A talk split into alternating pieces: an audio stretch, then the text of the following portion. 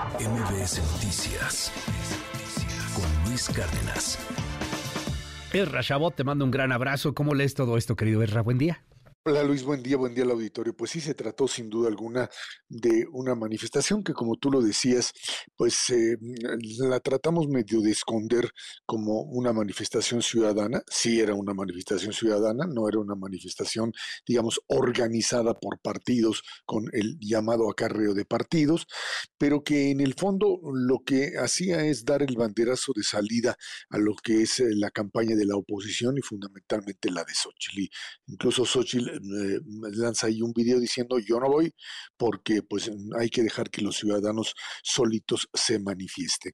Es una, eh, una manifestación en donde independientemente de que eh, había ciertos lemas ahí que se coreaban que no eran los que se supuestamente se manejaban, insultando o atacando al presidente de la República, finalmente lo que pues se unía o amalgamaba a una pluralidad de gente era la necesidad de que la autoridad electoral pudiese organizar libremente la elección y que no siguiese sintiéndose lo que Lorenzo llamaba el acoso el acoso hacia el propio, a las autoridades electorales.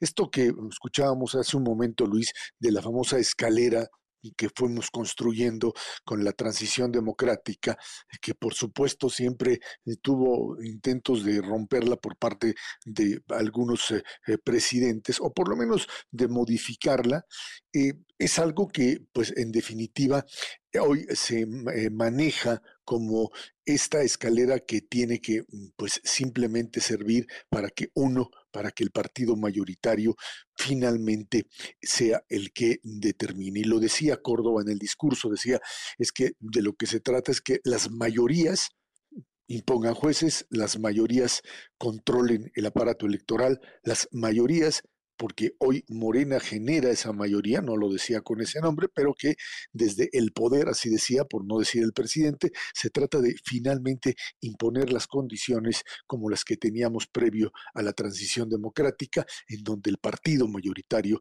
finalmente era el que determinaba absolutamente todo. Quitar plurinominales, que suena muy bonito, eh, pues simple y sencillamente lo que te hace es que el partido mayoritario tiene todo el control, absolutamente todo el control, y uno diría, bueno, pues por eso son mayoritarios, sí, pero si las minorías no tienen la posibilidad de la representación, no solo del derecho al pataleo, sino de que en un determinado momento puedan servir como parte de un diálogo.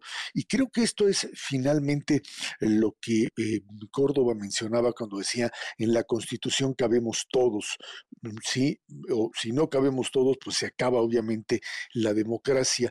El problema radica en que hemos roto el eh, mecanismo de comunicación entre las estructuras políticas del país. Están los que hoy se asumen directamente como los eh, responsables de la nueva democracia o de lo que consideran verdadera democracia y los otros, la oposición, que es mm, eh, denominada como pues prácticamente los traidores, los excluidos. Es como se hablaba en su momento en la época del prismo hegemónico, Luis, de, del Partido Acción Nacional, los místicos del voto le decían, o aquellos que representan la reacción, o sea, no eran parte de la pluralidad de una mexicanidad entendida en ese sentido.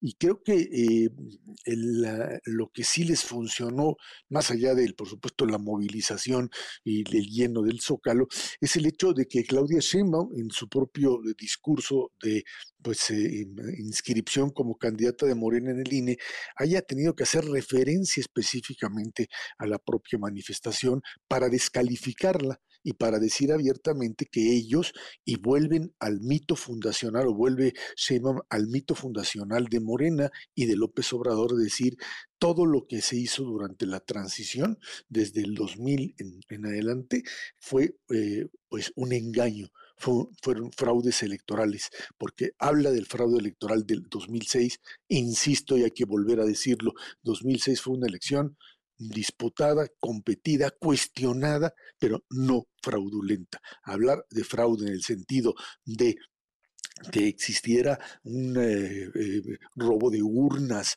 o que se hubiese roto el orden constitucional, ni siquiera el tribunal se eh, pues atrevió a eso. Ya no digamos en 2012. Hoy el presidente de la República interviene en la elección y no sucede absolutamente nada. Aquello que demandaban o aquellas razones por las cuales cuestionaron en su momento Luis la elección de 2006, hoy lo hacen con manga ancha sin control alguno. Insisto, eh, se trata de dos Méxicos que no tienen posibilidad de conexión. El de los que dicen representan la auténtica democracia a través de la centralización del poder y de la figura de un solo hombre y de aquellos otros que insisten en que con todos los defectos que tuvo esta, esta democracia mexicana plural, pues simple y sencillamente no hay otra alternativa más que defenderla porque es la única salida para que todos quepamos dentro del espacio de la democracia. Ahí está el banderazo de salida de las dos campañas, dos campañas que no tienen puntos de contacto y que van a disputar y van a definir el México del futuro y fundamentalmente, Luis, claro. El, el, no mexicano, ¿no? El, el apropiarse como un manual populista de, de quién es mexicano y quién no es mexicano, a mí me pareció, a lo mejor exagero, la neta, sí, sí, pues, a mí me dicen en el WhatsApp de todo, a lo mejor sí exagero, pero este símbolo de la no bandera, Esra, ay, a mí me parece ese, ese no mexicano. Ustedes no son mexicanos, ustedes no merecen la bandera, ustedes eh, son la, la oposición, el presidente lo decía, quieren su democracia, yo tengo mi democracia. Y pues así arrancamos, quizá el momento más polarizante que hemos vivido en este país. 2006 se queda en brazos de pecho a comparación de lo que creo que vamos a estar viviendo los próximos meses, querido Erra. No sé qué opinas. Así es, mira, fundamentalmente hay que entender que como se trata de un, diríamos, choque de trenes, siempre se habló de eso, pero este es un choque de trenes real, o sea, dos eh, eh, pues eh, figuras que no tienen posibilidad de encontrar un elemento que les permita circular dentro de estos trenes a los lados, darle vuelta, encontrarse en ciertos momentos y desencontrarse en otros, como sucede en cualquier régimen democrático. Quitar la bandera es el símbolo de la bandera es nuestra y por eso incluso la respuesta de, de, de Córdoba diciendo la bandera es de todos. Esta idea de que todos cabemos en México es algo que hoy el presidente incluso ha roto. Acuérdate que él dice, los conservadores son alrededor de 20, 30 millones, pero bueno, sí, que tengan sus derechos, pero se tienen que someter a esta mayoría. Eh, este es, este es el, el, punto central. La democracia, es cierto, es el gobierno de las mayorías, pero es el del respeto a las minorías y de la posibilidad real Luis, de que las minorías se conviertan en mayorías y a su vez los otros puedan volver a regresar. Y esto es lo que implica la convivencia. Aquí es una apuesta, sin duda alguna, por la reconstrucción de un modelo centralista de control y de desaparición de todas estas entidades autónomas, Suprema Corte, etcétera, como entes que puedan cuestionar al poder público, que se considera por encima de lo privado, por, en todo sentido, sin poder incluirlos.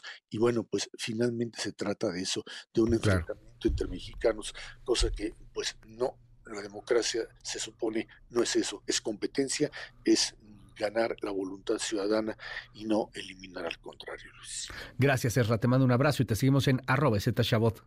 Gracias, Luis. Buen día. MBS Noticias con Luis Cárdenas.